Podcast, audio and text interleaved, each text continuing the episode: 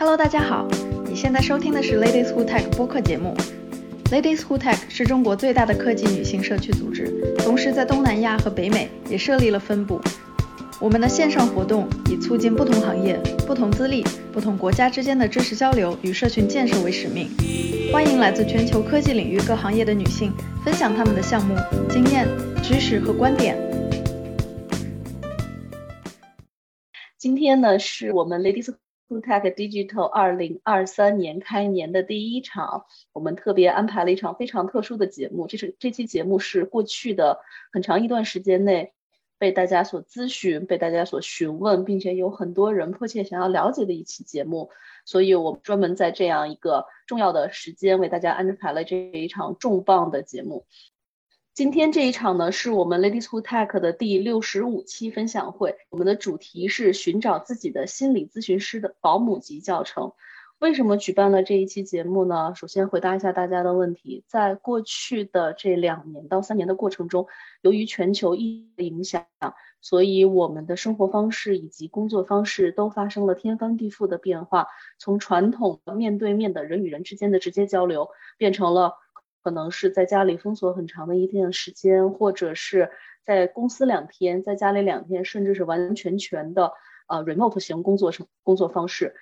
这样的方式在给我们的生活带来了一定的便利性的同时，也给我们的身心带来了一定的影响。我们从最初最初的对于这种方式的享受啊，觉得很放松，面慢慢的过渡到了怀念过去曾经跟同事们在一起面对面咨询交流的日子，甚至有很多的人在这两三年的疫情当中，呃，跳槽换了工作，或者是从学校毕业进入到了。嗯，职场，但是很多的人由于疫情的限制，他们的 onboarding，他们的所有的呃这个培训，甚至是初期对于业务的了解，全都是在线上进行的，所以很多人嗯对自己的职业充满了一定的困惑性，也不了解自己的同事呃，并且随着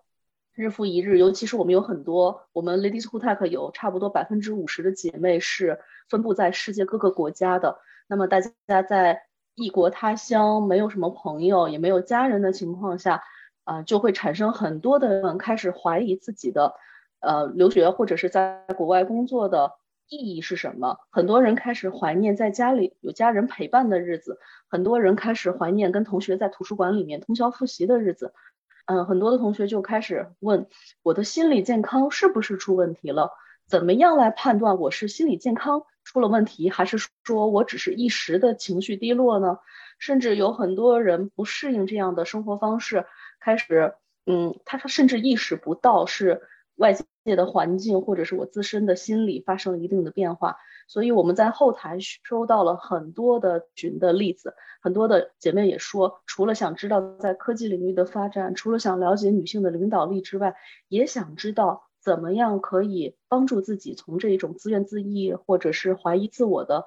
心理困境中走出来？那这就是我们今天这一期节目的最大动力和话题来源。因为心理咨询是一个专业性非常高的一个话题，所以我们今天真的很荣幸请来了一方面的专业的人员，我们的杨老师和以及我们的。呃，王老师，首先在这里 先说一下小米全名。首先，我们今天请来的第一位嘉宾是王周兰老师。王周兰老师是心理治疗师，国家二级心理咨询师，成都市心协催眠与心理健康专委会的秘书长，北京师范大学发展与教育心理学硕士。杨老师具有十年的心理咨询从业经验，擅长运用心理运动学、心理动力学、沙盘绘画等技术。和来访者进行辅辅导，帮助他们度过难关，走向成长。我们今天还有一位嘉宾呢，是杨诗意老师，他也是心理诊所的负责人，金仙心理咨询师。同时，我们的杨老师也是一位资深的金融人。今天我们能够请到这两位嘉宾，希望给呃，就是希望从不同的角度、多元化、多维度的向大家去介绍一下心理咨询这个行业究竟是怎么样的，然后什么情况下我们应该向专业人士寻求专业的帮助，那么希望今天我们这期节目可以给大家，呃，在面对自己心理问题的时候提供小一点帮助，帮助你走出困境。谢谢大家。那么我们现在现场交给杨老师，呃，交给王老师。好的，好的，谢谢，谢谢樵夫。今天很高兴可以在这个平台上和大家分享一些，嗯，关于心理咨询或者说，嗯，心理治疗方面的一些专业知识哈。其实我们讲到是不是正常啊，我是不是该就医啊，我现在到底什么情况？嗯，我们从心理学的科学的角度看，是从统计学的角度去理解，要看到我们所有的人，他其实分布就是一个正态分布，大部分的人都是属于正常人，只有小部分的人就是偏低或者偏高哈。所以很多时候，呃，我们不要老觉得自己好像比别人嗯差呀，或者好像比不过别人啊。事实上，你如果从一个统计学的角度来看。我们大部分的情况都是属于正常人啊，OK，嗯，好，那今天主要想从三个方面和大家分享。首先是，嗯，看一下心理正常和异常，这样我们，嗯，从一个，嗯，从站在我们专业人士角度上，我们会用什么样的一些原则去区分？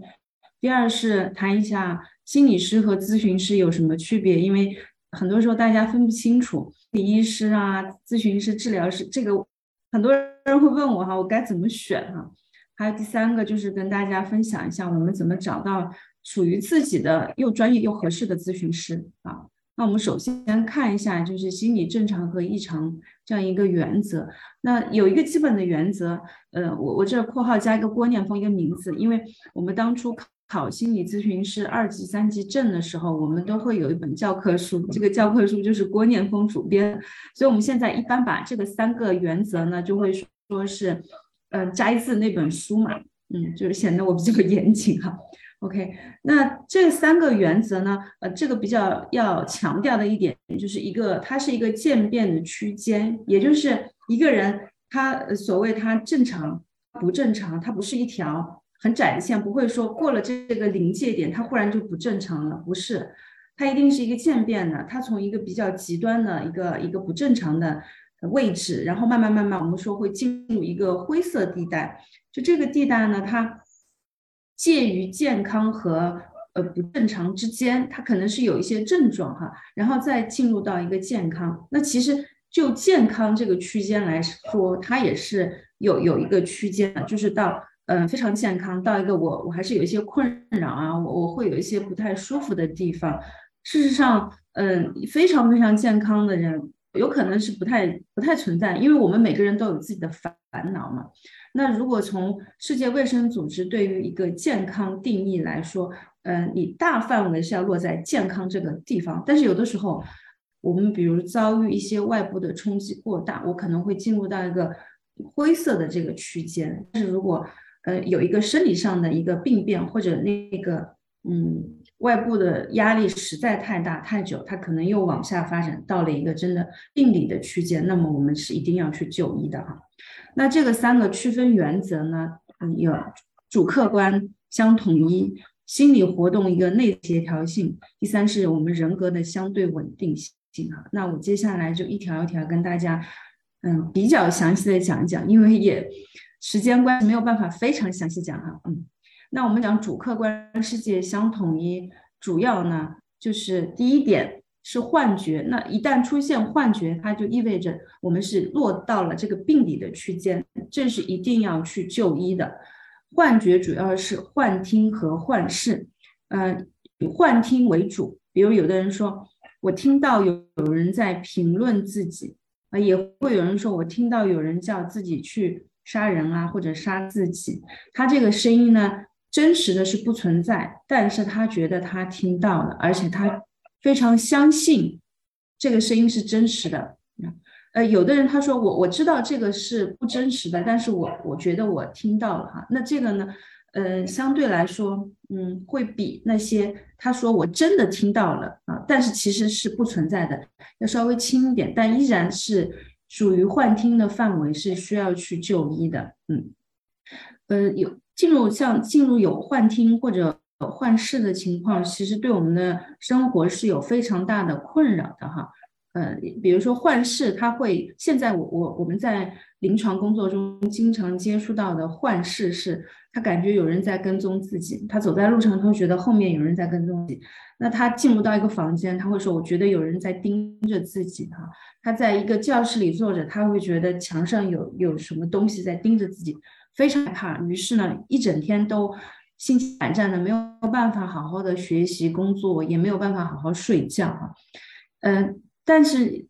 我们也会看到，像感觉啊，评论自己啊，听幻听评论自己，或者幻视有人在好像盯着自己，这也有非常强的一种象征意义啊，就好像说我们现在这个社会，大家就是感觉到没有太多安全感，好像是在被暴露在一种被看、被评论的这样一种环境下。于是就也会产生这样子的幻听和幻视，哈，嗯，那右边放了一张图，可能很多朋友看过这个电影，嗯，是讲那个数学家的，他是叫心灵捕手还是美丽心灵，我有点 搞混了，但是他是一个有幻觉的一个科学家，刚刚开始的时候，他和他的幻觉进行了那个非常痛苦的搏斗，哈，最后他好像也没有玉全。但是他学会了和他的幻听和幻视去共存，就是他知道那个是他的幻觉，但是他学会跟他去共存了哈，嗯，好，但是如果你你自己有这样的情况，但是我们希望最好没有啊，或者你了解到周围人有这样的情况，这个是一定要建议他去就医啊，嗯，第二个呢是妄想比较多的，妄想主要是和自身利益相关的啊，嗯。比如说，他会谈论，嗯，我我觉得，嗯，他说，哎，那边有几个人在聊天，他们在，他们是在说我坏话。你看，这个和刚刚我们说的幻听不一样，幻听他是他是听到有人在说自己嘛，评论自己，但是妄想他是说我看到那边有人在谈话，我我认为他们在评论我自己。这个说法和我担心他们在评论我也不一样。我担担心的是一种我我的。担心和猜测嘛，但是他说我知道他们在评论我，这是一种妄想，因为不一定有可，就是当然也有可能是在谈论，但是也很有可能不是在谈论你，你你需要去做一个现实检验，对吧？但是你没有检验过，但是你你就说那边有人在聚众聊天，就在谈谈论我，这是一种妄想。那发展比较严重的就是他走在路上，陌生人陌生人之间有一个眼神交汇，他就觉得说。他们是在好像在不喜欢我啊，他好像是在要贬低我哈，这是一种妄想。你看这个是和自身利益相关的，就是害害怕别人在说自己不好嘛。嗯，还有一些妄呢，嗯，有一些带有一些怎么说，跟就是别人我希望别人喜欢我，比如我们以前经常会看到叫钟情妄想，他他就会说某个明星喜欢我。以前有一个案例。就是说刘德华喜欢我，他真的相信刘德华非常喜欢我。为为什么刘德华又不能和我在一起呢？因为他要为了粉丝啊，他不能光明正大的告诉大家他喜欢我，但是他偷偷的会喜欢我，我我知道的啊。还有人他会说，我我知道他喜欢我，但是他故意不表现出来是在考验我哈。像这种都是属于妄想，嗯。还有还有的人会妄想说，呃，我是什么皇帝的后代哈，呃，那个我我现在爸妈不是我亲生父母，就是我们在嗯门诊临床中也会看到这样的案例，他就相信自己是某个富商啊或者某一个权贵的后代啊。我们其实在网上也会看到这样子的例子，是吧？就是就我们看起来有点不可解哈，但是你就会知道他已经进入一个病理的范围了，这个也是需要。就医的哈，嗯，那像在这个妄想呢，很多时候我们比较难分辨，是因为他如果不谈论他妄想的内容，他整个人看起来是比较正常的，也很有逻辑，做事情也还好的，就是好像也可以正常的工作和学习。所以我们不谈论妄想内容的时候，一般是不能不太容易发现的哈。当你谈论到他妄想这一块内容的时候，你才会发现说，哎，他好像在这个点上怎么？想想法有有一些不符合实际呢，嗯，啊，OK，好，第三个方面叫感知障碍，嗯，感知障碍呢有几个方面哈，比如说第一个叫感觉过敏，嗯，感觉过敏呢，嗯，就是比如说呃，他会觉得嗯，他说，哎，那个同事我很讨厌他，嗯，你问他为什么，他说他讲话的声音真的非常的刺耳，我听得很不舒服。但是你你看，你去问其他人，他们说，哎，其实我们觉得他声音还是不错呀，就是他对于这个声音非常非常敏感哈，嗯，还有的人他会说，哎，我觉得，嗯，这个皮肤特别的，嗯。穿这个衣服，某某种衣服材质，他说很痛，简直没有办法穿，甚至到所有的衣服他穿上去以后，他会觉得疼的，他没没有办法，好像好好的穿衣服哈，这个叫过感觉过敏。嗯，还有呢，第二个呢叫感觉减退。嗯，比如说夏天他还穿着冬天的外套，而冬天呢穿着短袖。他整个人他也不觉得冷，也不觉得热，甚至比较神奇的是，他也确实没有生病哈，就感觉减退。那比较危险的情况是呢，就他身上可能带伤，但是他对此也毫无感觉。那这个是比较危险。我们会，如果嗯你你身边有观察到这样的情况，一定要嗯告知他的家人哈，因为这个情况我们会判断是不是有一种自杀倾向在那个地方。第三个是内感性不适啊，我这写的有可能会成为疑病观念基础。内感性不适，他就是会觉得我我这个内脏这个身体里面有一种异样的感觉，但是呢，他又说不清楚具体在什么位置或者具体怎么难受了，因为你去就医，医生会问你。哪不舒服啊？具体怎么不舒服？他说不出来，他只是说我我就是不舒服哈。然后去检查呢，也没有什么嗯没有问题哈，他只是觉得不舒服。嗯嗯，还有一种叫那就是疑病哈，疑病就是他老老是要去做身体检查，觉得哎这儿不对了，那儿不对了。疑病的特点呢就是。我们叫游走性，就是他是今天可能这儿不对，明天可能那儿不对，哈，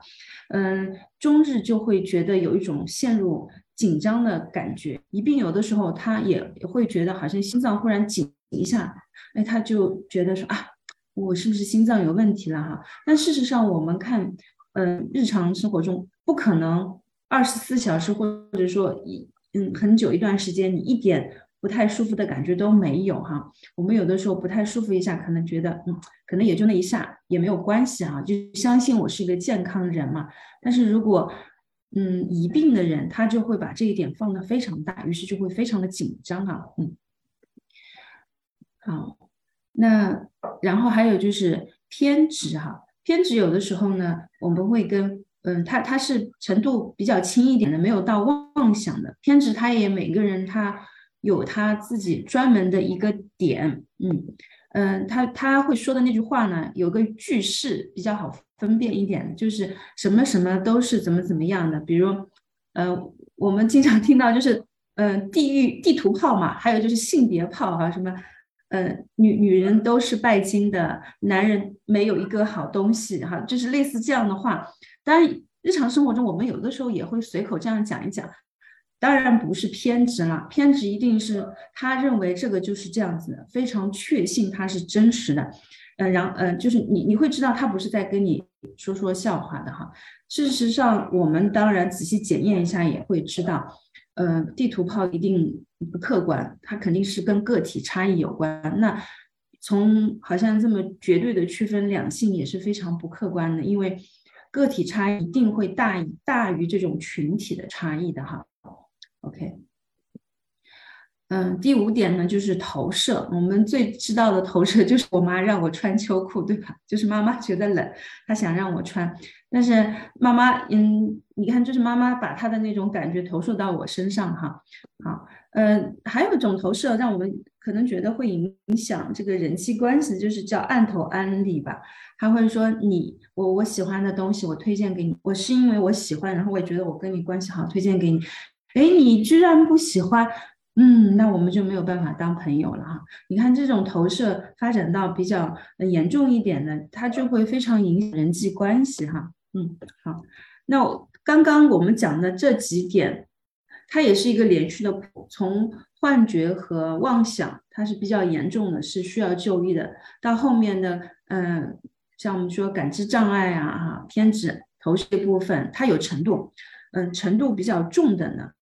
我们就以程度轻一点呢，我们说，那你可能找咨询师去，嗯咨询一下可能就可以了。那这个嗯，至于什么叫做程度重、程度轻，后面待会儿也会讲，但是这前面也跟大家分享一下。我们主要以一个主观的痛苦的程度，就是如果你非常非常痛苦了，你嗯那个时候我们会建议去就医。那那个痛苦程度轻一点呢，我们可以找咨询师。还有就是对你现实生活的影响，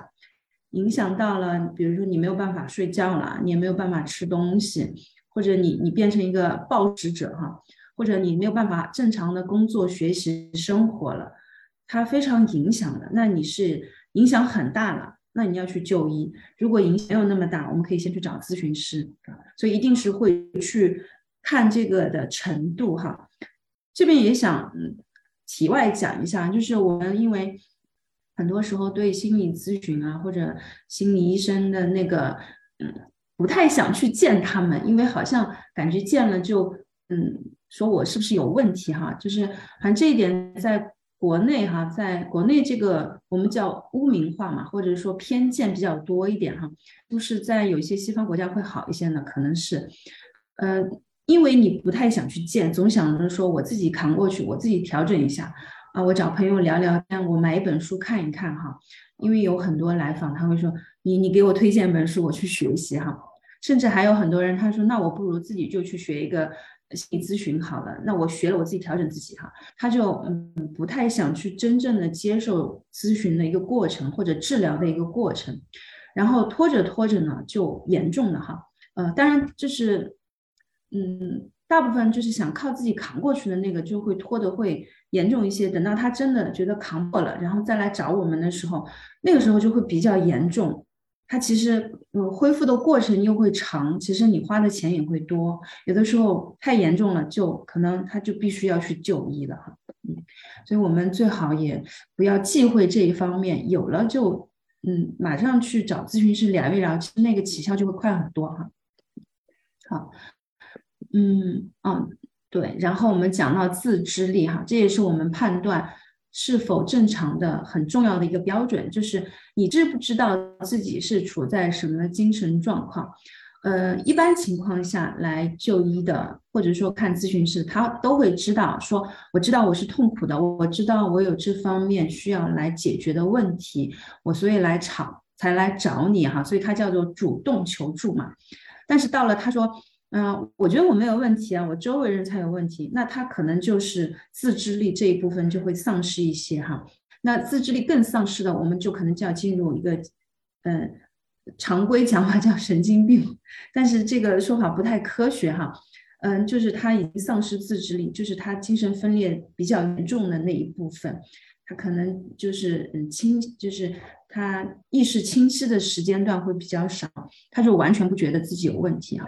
OK，那但是这个时候我们嗯，其实社会上有提出一个疑问，说你们啊，精神科医生啊，心理咨询师，你们是不是真的就能够分辨一个人他是真的嗯有问题，还是他是假装的呢？呃，因为因为以前真的做过这个假精神病实验哈，就是正常人如何证明自己没有精神病？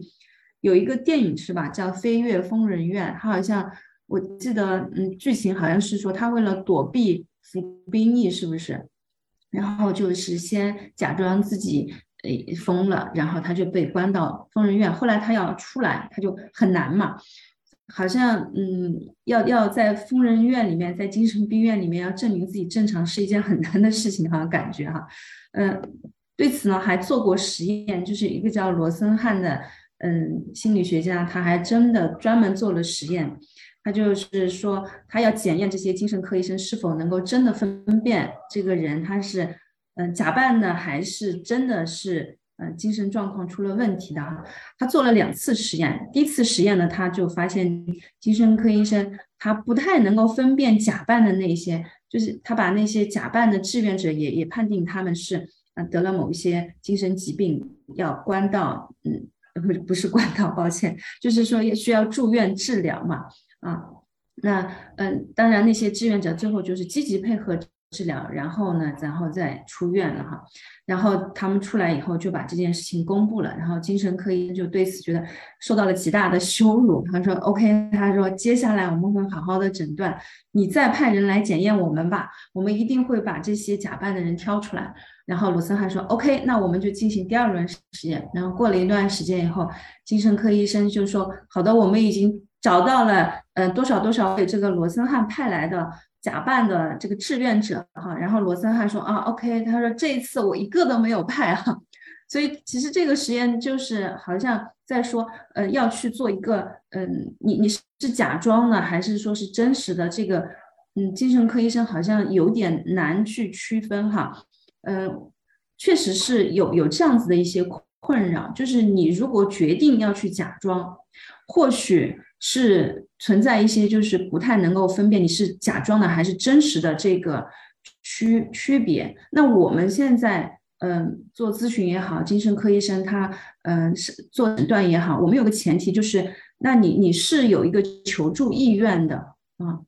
嗯，还有我们也会也会不会只问你本人，还会问一下你的嗯亲朋好友，就是从他们的视角来了解你这个情况啊。所以其实现实中，你说是误诊这些的情况，其实并不是很多哈。嗯，因为来做心理咨询，还是毕竟要花钱花时间嘛。他如果只是想要做来测试你是不是能够分辨他是真的假，嗯，没有这个必要吧。然后如果是去看医生呢，医生会尽量还想再去了解一下他的亲朋好友。那我们从周边一了解，其实他是不是假装的，我们也会了解的会比较详细一点哈。但是只能说不能排除哈，依然会有人他要假装。那其实我们从他的那个动机会去看到，或许他想要获得一个诊断，对他有什么帮助啊，或者好处啊，就是这个确实也没有办法完全避免哈。嗯，好，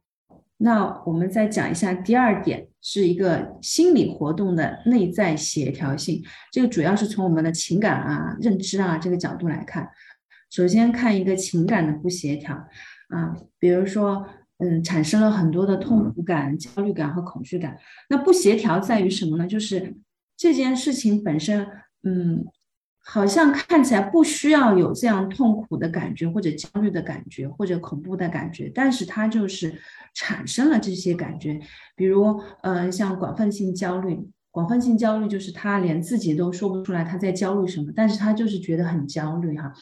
那各种恐惧症，比如说，呃，害怕狗哈，呃，害怕水，就是他们恐惧的东西五花八门，各种各样。电梯恐惧症、广场恐惧症哈，嗯，还有我们现在比较说的很多的社恐，就好像害怕人多的场合。对，这些其实就是一个情感的不协调，因为好像说起来没有必要去害怕，但是他会有这样的感受。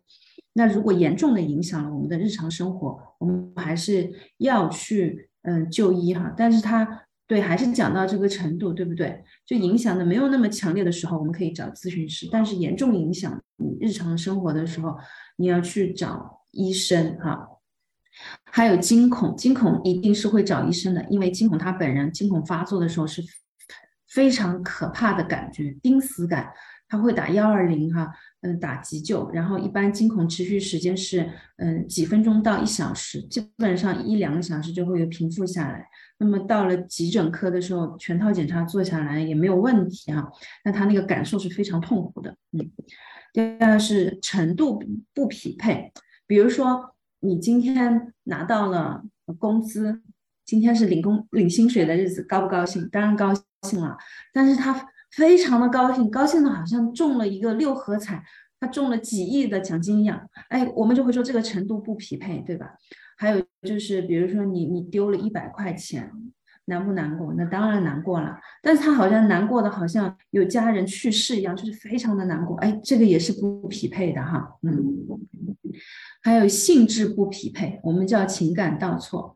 比如说你你恋爱分手了，一般情况下我们会。觉得是一件难过、伤心的事情，但他高兴的手舞足蹈哈。我之前跟别人讲课的时候，他们说我们也有分手了很开心的。我说那 OK，可能是蓄谋于已久的事情哈。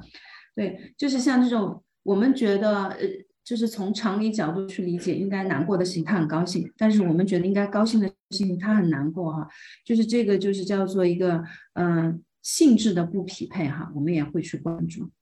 还有就是情感稳定性方面，呃，什么小孩的脸六月天哈，说着说着忽然就是暴怒起来，然后笑着笑着忽然哭起来，就是你要去看他有没有一个现实事现实事件做依托。就是你你这边都没觉得发生了什么，他忽然就情感变化，哎，你会觉得比较奇怪，那么会建议他说你要不要去啊找找医生看一看，或者找咨询师聊一聊啊哈，嗯，那情感这个稳定性方面，我们待会儿也会介绍，就是在人格部分会介绍，它也有一些是嗯跟我们的嗯有一些病症是相关，比如嗯像那个嗯双向情感和呃。就是边缘人格障碍哈，待会儿我们再详细讲一下哈。嗯，第二个心理活动内在协调性呢是思维过程的不协调，嗯，比如叫思维奔逸哈。思维奔逸的人呢，有的时候我们会觉得他非常的嗨哈，他的就是思维的片段很快很快。观点一个接一个，然后讲话的时候情绪还很高涨，跟你讲的时候哇特别高兴哈。我们之前上学的时候，老师给我们看那个就是嗯病理那个录像嘛，我们就看那个思维奔逸的有一个叫心快症，那你看他觉得觉得觉得啊这么热情，非常的好，就是他一上来就要跟你套近乎，还跟你很热情，肢体动作也很多，帮你干这帮你干那的哈。但他做事情有点虎头蛇尾。比如他看你拖地，他说我来帮你，我来帮你。然后这个时候有一个人来，他有有一个人进门了，他就把那个拖把一扔，他说哇，快快快来坐下来，我给你倒个水。就是做事情，嗯，就是他那个叫随性转移，他的眼睛看到什么，耳朵听到什么，他整个注意力就过去了，就是非常热情的去做那件事情啊，没有办法持续哈。然后思维奔逸的人讲话可能也逻辑不太强嘛，因为他转的特别快哈，但是你整个人觉得他就非常非常的非常嗨哈啊。那思维迟缓就是思维奔逸的另一极嘛，他就是讲话很慢很慢。他一个词语呢，可能要讲下个词语，他想很久哈。那他那个本人他就会也会有很大的痛苦感，因为他说我觉得自己好像脑子变笨了，而且他又很着急哈。他说我怎么脑子这么笨呢？嘴这么笨呢？话都说不出来哈。这个时候我们会关注是不是有一个抑郁的症状在这个地方，因为抑郁也会让我们好像思维有一个迟缓的嗯这样一个感觉哈。还有是思维贫乏，那思维贫乏的人呢，可能。表情他也比较淡漠哈，然后你你问他，我们叫一问三不知。你问他，嗯，一些问题我不知道，嗯，不知道。呃，重点是他对他的不知道也没觉得有什么问题，他也不会觉得说我不知道，我好像哎，我怎么什么都不知道呢？我有点着急，他也不会哈，因为像思维迟缓的人，他会比较着急自己，嗯，思维变慢了嘛。但是思维平凡的人，他觉得就是这样子啊，我不晓得啊，我我无法回答你啊。就是这样子，嗯，那这个我们是会去考虑，嗯，是不是一个精神分裂的阴性症状，或者呢是一个痴呆症状？这是需要做一个嗯检查去评判一下到底是哪一个方向的哈，嗯，还有一个呢就是超价观念，超价观念呢，我我最近在嗯临床的时候会觉得好像接触会多一些。而这个超价观念的这个内容，很多时候我们日常生活中并不会觉得它是一个，好像嗯是一个思维过程不协调这样一个情况哈，有可能我们会觉得他只是观点比较偏激，或者自己会觉得我只是好像比较有个性那种感觉，嗯，但是。超价观念和这种偏激啊，或者或者说个性，它不太一样的是，他对某一种观点，他赋予非常强烈的情感哈，而且这些观点会去影响他的一些行为，比如，嗯嗯，就是我我之前接触的，嗯，好几个临床上的一个个案，就是他们会对社资，就是社会主义资本主义这个制度做一个。非常带有强烈情感的一个评价，而且他要为此要去做点什么，跟别人争论啊，他自己的行为导向啊等等哈，就到了一种呃，这个观念会去影响他的，就是他整个生活吧，他的日常生活行为好像要去围绕这个观念进行的这个感觉的。那超价观念的人，就是你你不跟他谈论到这一部分的时候，你也会觉得他，嗯，很正常，也很好理解哈。但是，一旦谈论到这个他所在他拥有的这个观念的这个内容的时候，你会觉得他，哇，好像你你会体会到一种很强烈的情感在这个地方哈，嗯。嗯，那如果是超价观念呢？这个是需要，嗯，需要认真怎么说呢？需要尽量会建议他去就医看一下，因为一般等到我们发现的时候，他可能已经对他的这个情感影响会很大的哈。嗯，当然这一点我们有的时候就是从我们咨询师的角度和医生的角度又会不太一样。可能我们咨询师角度会说，有的时候我们每个人都还是会有一些我我自己的一些价值观嘛，我的一些哲学的一些导向方向嘛。那是不是我对此非常确信去捍卫它的时候，就一定是会评价为超价观念并理性的呢？就可能我们会有一些不太呃不太一致的这个看法在这儿，但是我们还是有一个基本的原则，就是它是否会影响。你的生活是否会对你造成很大的痛苦感？也就是，如果我我自己有一个我认定的价值观，嗯，那嗯，你你的价值观可以跟我的不一样嘛？那这个都是可以的。但是如果我说我一定要，就是类似案头 案例哈，我一定要为此去做一些什么改变世界、改变社会的这样的事情哈，那这个这个时候，可能我们会觉得说，哎，他为此好像嗯。对他的日常生活是有了影响，他为此他的情感上面是有痛苦的感受哈，这个这个是我们会去关注的地方，嗯，哦，过了哈，对，然后还有一个就是强迫思维哈，思维过程不协调，强迫思维或许大家会熟悉一点，因为就好像我们经常会听到有人说我我其实不想有这个想法的，但是他自己会冒出来。嗯，我们现在讲精神内耗是吧？就是有这种感觉，好像总有一些嗯不好的事情都要冒出来，一些不好的念头总要冒出来。呃，我我还反复跟自己说，哎呀，不要想，不要想哈，用这个方法去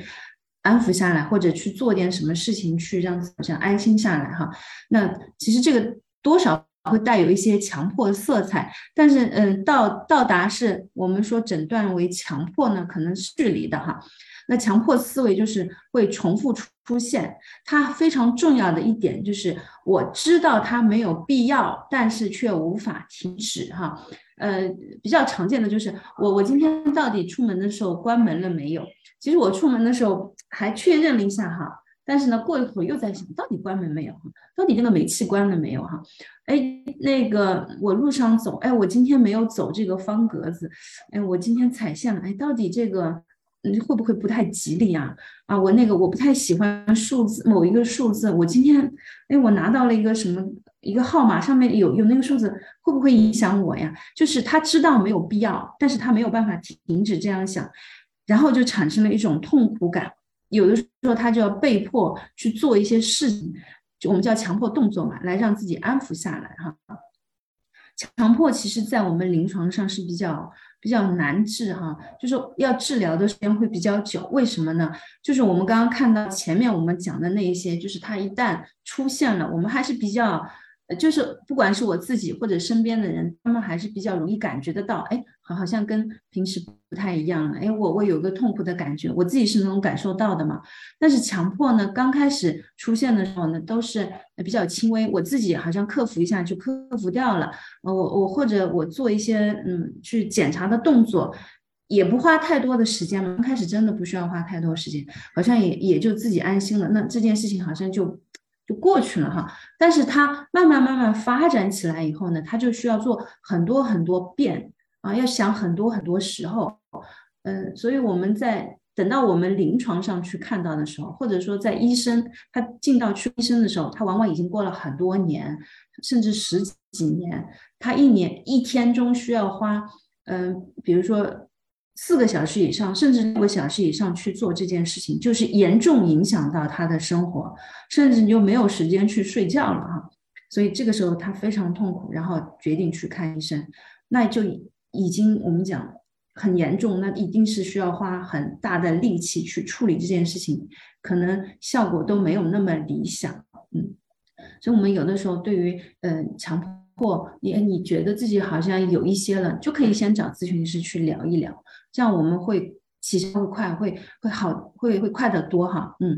那很多强迫，我们后来跟他们一聊，就发现，比如说来来见的时候，我们看到他的时候，二十几岁或者三十几岁，我们一聊发现他小学阶段就已经开始有这样的情况了啊，他他就是说他写作业的时候怎么怎么样啦，啊，他整理东西的时候如何如何啦，就已经有一些端倪哈，或者。或者他会说他需要怎样怎样洗手啊这些情况哈，但是你看小学的时候他自己肯定不知道嘛，家长也没有关注到这一方面哈，哎，可能家长就是催一催他，哎，不要老洗啊，不要怎么样啊，都没有往心里面去，然后慢慢慢慢发展到了二三十岁的时候就比较严重了哈，所以我们今天听了以后，未来对于我们嗯去照顾孩子，我们也会多一些提醒我们的这些内容哈。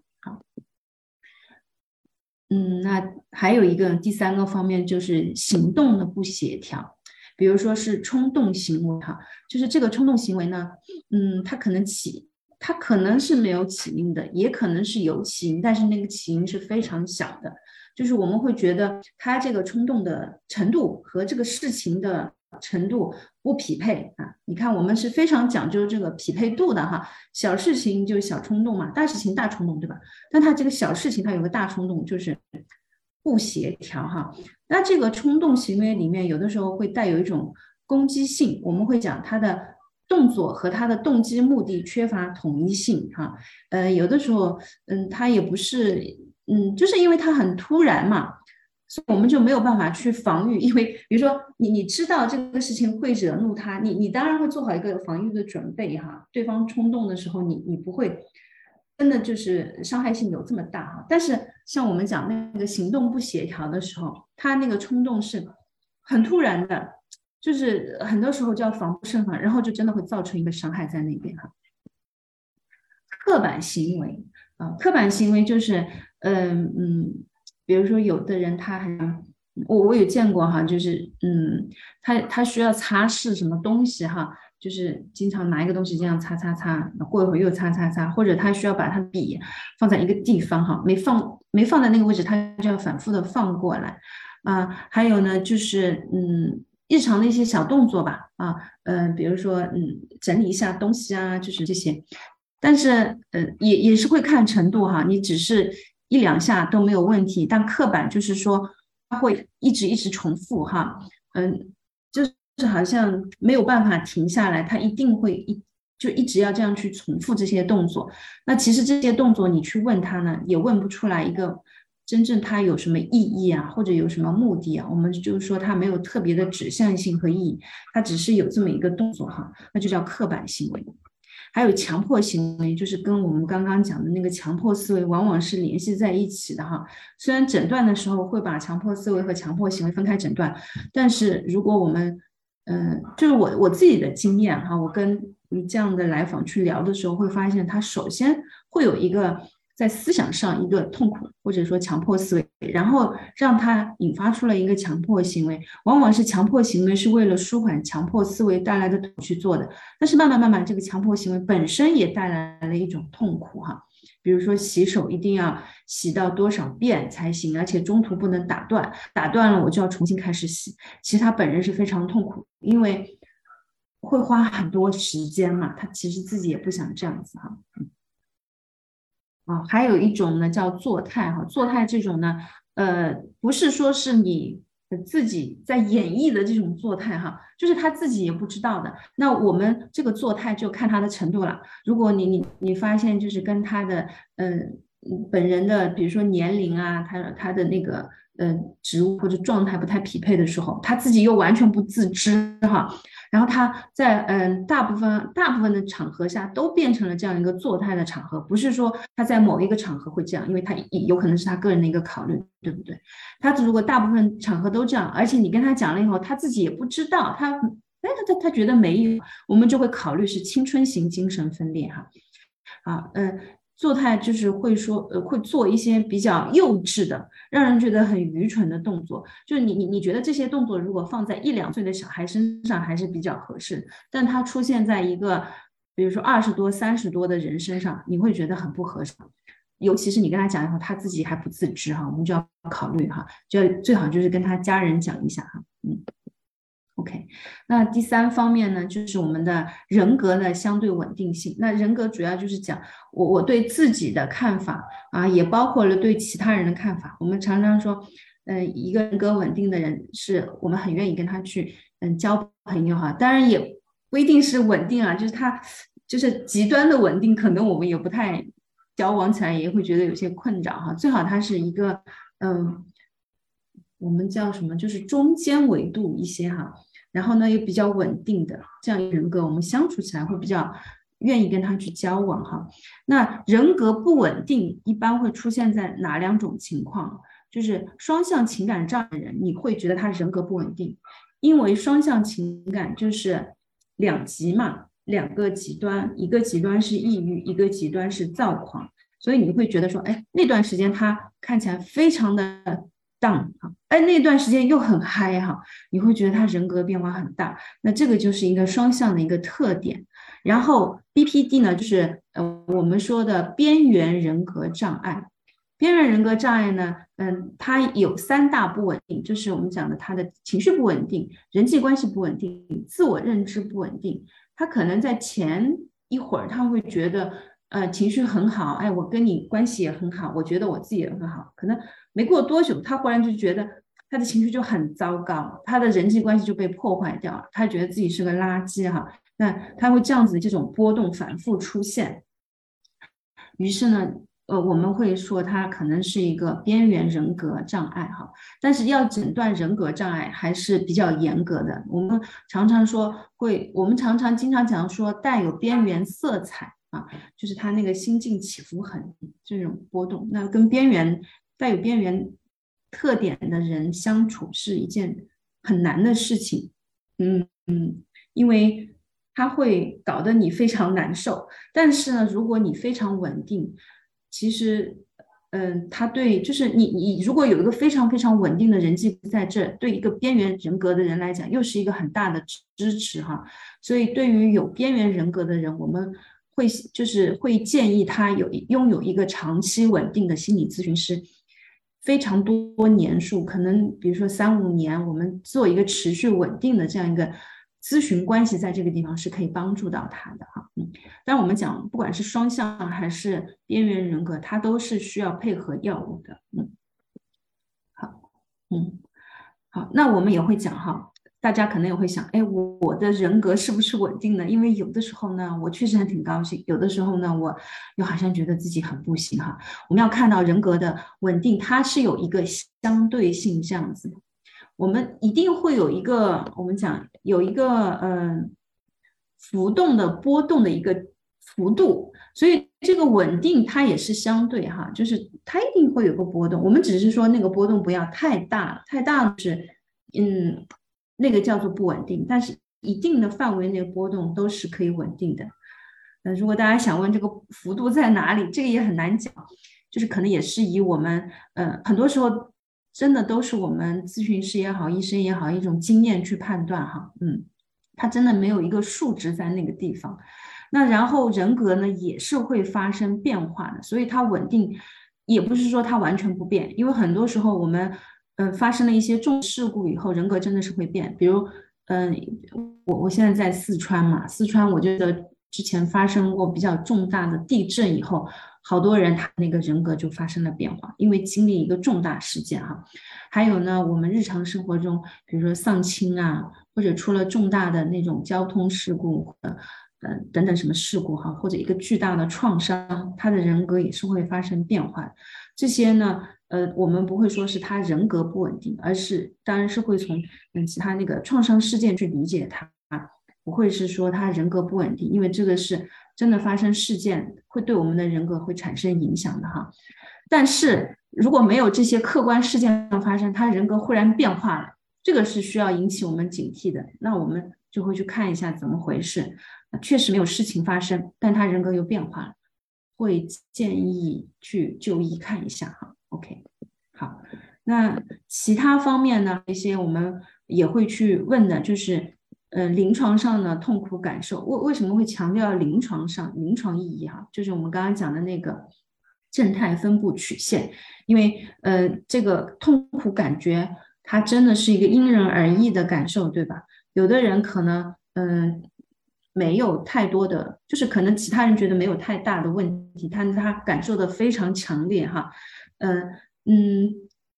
但是我们临床上呢，就是两条标准嘛，正态曲线分布标准一条，然后还有就是个人体验，就是虽然我们知道它放在一个正态曲线里面，它那个事件没有那么严重，但是它个人体验很非常的强烈的痛苦感受，这个我们也会去关注哈，嗯，然后临床意义上的痛苦就我们叫做嗯，就不不是那种无病呻吟啊，或者说是那种呃，我我我跟你讲讲的那种，他是真的感觉到痛苦。我我们其实是可以从他的外表上就可以判断出来的，因为一个经受了痛苦的人，他的外表一定看起来是带给你这种痛苦感受的。第二个，我们说的是社会功能的损害。社会功能就是我们的社交，就是人际嘛，人际关系；我们的职业就职业，呃，就工作；还有其他的重要功能，比如说上学哈，或者说维持一个家庭的正常运转，就类似这些的，他们受损了就没有办法正常开展了。嗯，还有呢，我我我们讲会对自己的看法，对其他人看法，如果变变得非常非常的消极哈，我们也会去说，哎。嗯，这些是需要关注，会需要去看一下的。第二个就想跟大家分享一下心理师和咨询师的区别哈。首先想说，很多时候我们说医生就叫他心理医师哈，这个呼呢，嗯，从严格的意义上来说，心理医师这个称呼是不严谨的，他真正确的称称呼叫做精神科医生哈。因为呃，我专门去问了一下医生。他们医生序列分为医师和技师这样两个序列，医生呢就是叫医师序列，这是他的一个职称哈，但是我们称呼他叫医生哈，所以你看心理医师好像是把心理和他的职职称结合起来，这是一个不严法哈，嗯，第二呢，我们叫心理治疗师，然后还有一个呢叫心理咨询师，那现在呢叫做国家二级、三级心理咨询师哈，嗯。但是呢，那个国家二三级心理咨询师的这个考证呢，在二零一八年的时候就结束了。其实是二零一七年结束，二零一八年有一批补考的，考完了以后呢，就国家层面没再考了。但是我们市场上还是会看见有心理咨询师这个培训和学习，他们是叫技能证书哈，嗯。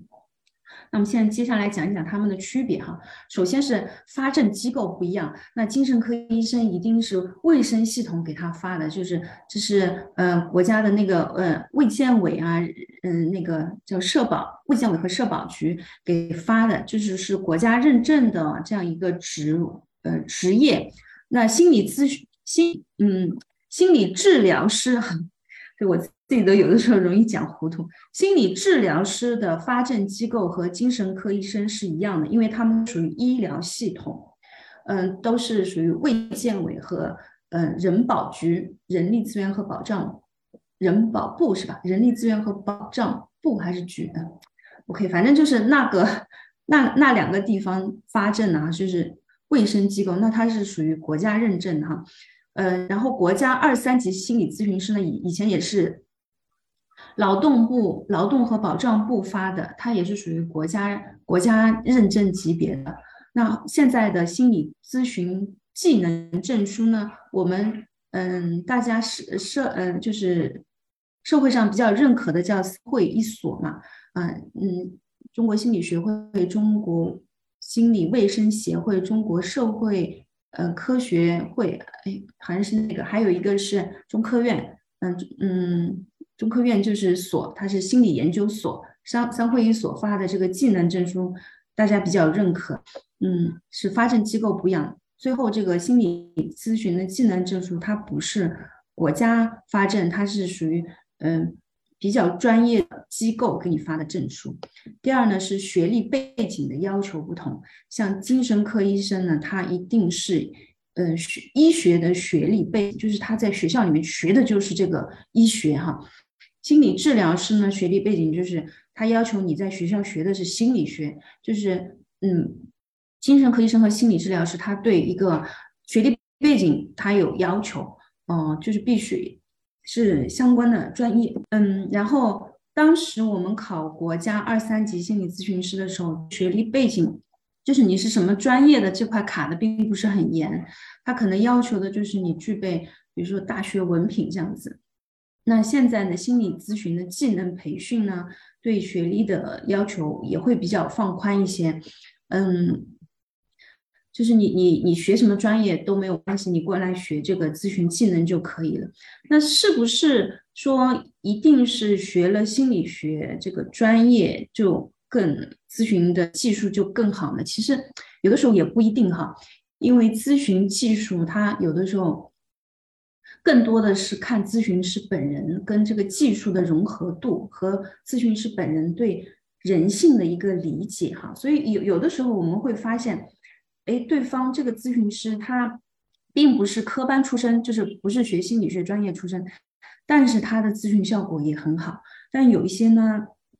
他可能是科班出身，嗯，但是他好像咨询效果也没有那么好，也有这样的情况发生啊。就是，嗯，咨询它毕竟不是一个理论的工作，它是一个实务的工作，需要你把这个理论和实践结合的比较好，同时你本人要有一种。人格魅在这个地方，哈，对，所以咨询工作，我们经常说它是一个生命对另一个生命的一个陪伴和理解，哈，它还真的不完全理论，但是呢，你要做好对另一个生命的理解，你需要有一个理论的打底，嗯，你需要从你你需要有扎实的理论功底去帮你去理解，哈，嗯，第三是服务的人群。精神科医生，嗯，我把这两个结合起来哈，服务人群和工作地点，精神科医生和心理治疗师是要在医院，也我们也就是说是在医疗场所进行工作，服务的人群呢，他会更我们讲更严重一些啊，往往他可能需要服药啦这样子，但是呃，心理咨询师他工作的地点就一定是在医院之外、医疗场所之外的，我们讲社会场所啊，可能是。咨询机构啦，哈，学校啦，社区啦，这些地方，他服务的人群，我们叫做，嗯，有烦恼的健康人，就是他不会被诊断为有，嗯，有有什么什么抑郁症、焦虑焦虑症，就是他不会给你下这种带比较严重的症状的这一些哈。他只是说他是有烦恼的健康人，但事实上我们在具体工作中会看到，说他可能这个来访他在医院里面拿药，然后呢，然后来找你做咨询哈，这种情况呃也有很多嘛，嗯嗯，严格来讲呢，嗯好像不太允许，但事实上我们在实务操作中会有很多这样，这个时候我们其实要密切关注他的那个就医和服药的情况，嗯。比较好的做法就是我会认识他的主治医生，然后可以跟他的医生去交流，这样子呢，你你的咨询就会更加的，呃，更加的严谨哈，也更加的在我们法律要求的框架内去进行哈。但是如果他是带有精神分裂色彩的，我们会建议，嗯，还是在医疗场所让那个心理治疗师在医疗场所给你进行治疗会比较好哈。那心理治疗师如果不在医疗场所，我们讲他也做的工作呢，也叫做心理咨询哈。他只有在医疗场所才叫心理治疗哈。嗯嗯，好，最后讲一讲怎么样找到适合自己的专业合适的咨询师。首先呢，我们看人品哈，因为你看是真的最主要的就是要看他的这个人格。魅力，你能不能去信任他嘛？其实这个是非常重要的哈。我们讲资访关系特别重要，所以我首先会去考虑他的人品。嗯，人品呢有两个维度，可以去问问同行的评价。哎，因为其实说实话，就圈子咨询师的圈子也不是很大哈，在一个地方的咨询师好多都会彼此认识，大家就可以打听得到。就是你你或者通过几个渠。道去打听一下哈，他这个人怎么样哈？嗯，我们同行的评价基本上还比较客观的，嗯。第二呢是会去看他的自我介绍，那嗯，自我介绍这里比较重要的是，不要有虚假夸大的介绍。如果一个咨询师的自我介绍，你发现他把自己吹得非厉害，我们要警惕一下哈。其实我看过很多大佬的自我介绍，非常的简单，就是他介他介绍的很朴实，然后有的时候我都会觉得说，哇，这位大佬他的自我介绍怎么那么的朴实？他可能就一句话，精神分析家就是这样一句话，那但他其实是非常大佬的，但有有的。咨询师他把他自己写的那个自我介绍 好大一片，然后写的天花乱坠的，然后嗯，当然他可能里面包括了很多他的学嗯那个学习的背景和经历嘛，然后我们仔细去一读，有一些你就会想哇，到底是不是真的？就会质疑一下哈，尤其是你会看到他给自己设一些头衔，嗯，什么什么的创始人，什么什么的资深嗯心理心理学家。嗯，资深心理教练，像像这些，我们就会警惕一下，再去看一看啊。因为很多时候，因为我见过蛮多嘛，这样写都是我觉得不够诚信吧。就是因为我自己，我自己还有我的好多朋友不会这样写。嗯嗯，因为很多时候他写一个创始人，就是他真的他自己搞了一个工作室，就是一间房间，然后他给自己取了一个很大的名字哈。那和我们诊所就不一样，我们。诊所真的还是非常的专业哈，嗯。第二是受训背景，嗯，受训背景呢会看到他的一个专业学习的，就是他他接受过什么样的背景学习，这个地方会看他有没有在做长程的学习，也就我们说的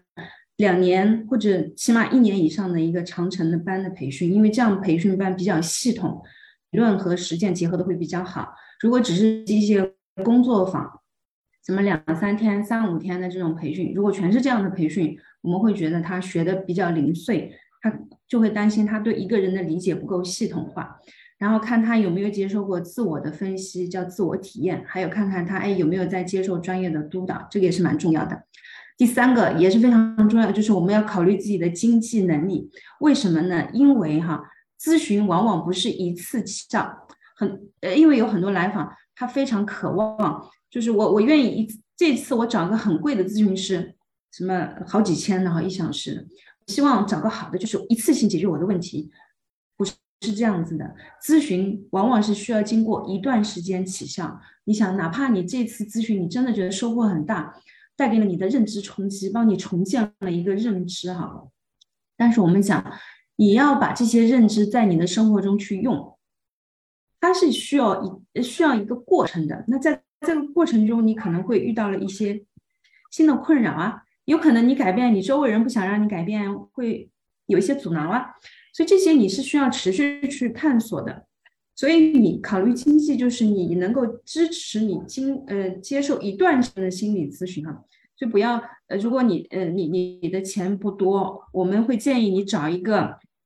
便宜一点的咨询师，便宜的咨询师不意味着不好，因为我们嗯研究就发现，最重要的就是这个咨访关系，也就是我和呃咨询师的这个关系，也也就是我们那个诚人品啊，诚信的人品，你能够信任他，他能够真诚的看到你，陪伴你，这个才是最重要的哈。